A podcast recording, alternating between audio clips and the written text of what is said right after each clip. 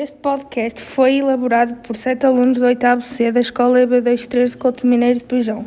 Os sete alunos são a Bárbara, o Guilherme, a Beatriz, a Matilde, o André, a Luana e a Matilde Vieira.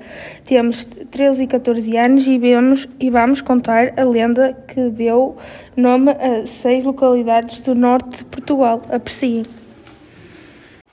Há muitos séculos, os mouros e os cristãos andavam em guerra por estas paragens. Certo dia, uma princesa moura navegava no rio Douro com o seu amado e ouviu os galopes dos cavalos dos cristãos.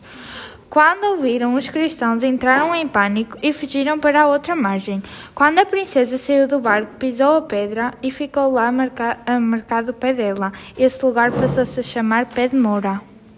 O terreno tinha bastantes pedras e dois jovens conseguiram subir o monte, mas ficaram presos no mato. O povo passou a chamar aquele lugar Lomba.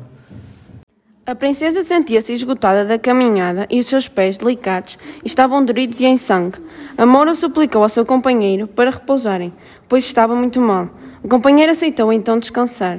O Mouro escolheu uma gruta para descansarem e para ninguém os encontrar. O povo passou a chamar esse lugar de Pedroide. A Moura sentia-se triste. À noite encontraram um barco abandonado.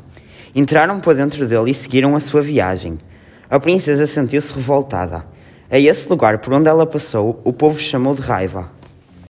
De repente, as águas ficaram agitadas. Estavam na foz do rio e durante algum tempo lutaram com toda aquela agitação. O barco acabou por afundar e a jovem e o seu amado afogaram-se. A esse rio chama-se Rio Mau.